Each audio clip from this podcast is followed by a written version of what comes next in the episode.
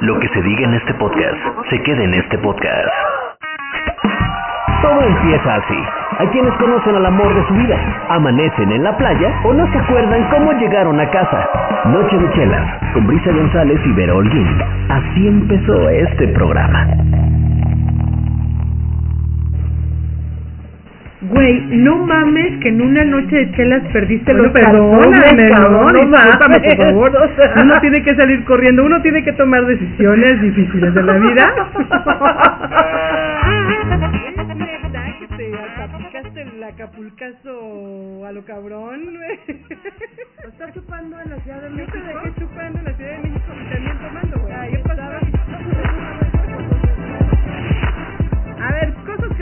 una noche de chelas. La cartera, Escupa, cabrón.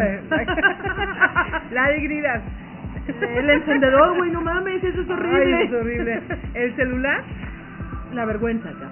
el pudor. ¿Se me va la lengua? Ah, no, eso no lo he La perdido. discreción, la Sí, discreción. exacto. Güey, en una noche de chelas te das cuenta de lo maldito, prejuicioso, clasista, racista que eres, no mames. Separatista, Marco. Sobre todo cuando te das cuenta de que la persona que más gorda te caía, de pronto termina siendo tu mejor amigo, tu compa. Por eso la chela nos une. Güey, a ver, mátame esta. ¿Qué tal A que ver, en una échale. noche de chelas conoces al amor de Ay, tu no, vida? no, no, no, mames, qué pinche miedo. Así le dijeron a mi prima y después ya no le cerró el abrigo, güey, te encargo. En una noche de chelas hemos llorado, reído, a morir, nos hemos peleado, Reconciliado. nos hemos emborrachado. Entablado, güey.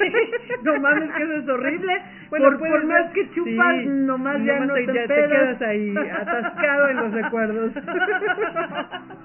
Pero puede ser una noche de grandes pérdidas. O de perdidas, güey. Lo que se diga en este podcast, se quede en este podcast. Gracias por acompañarnos. ¿Y de aquí a dónde?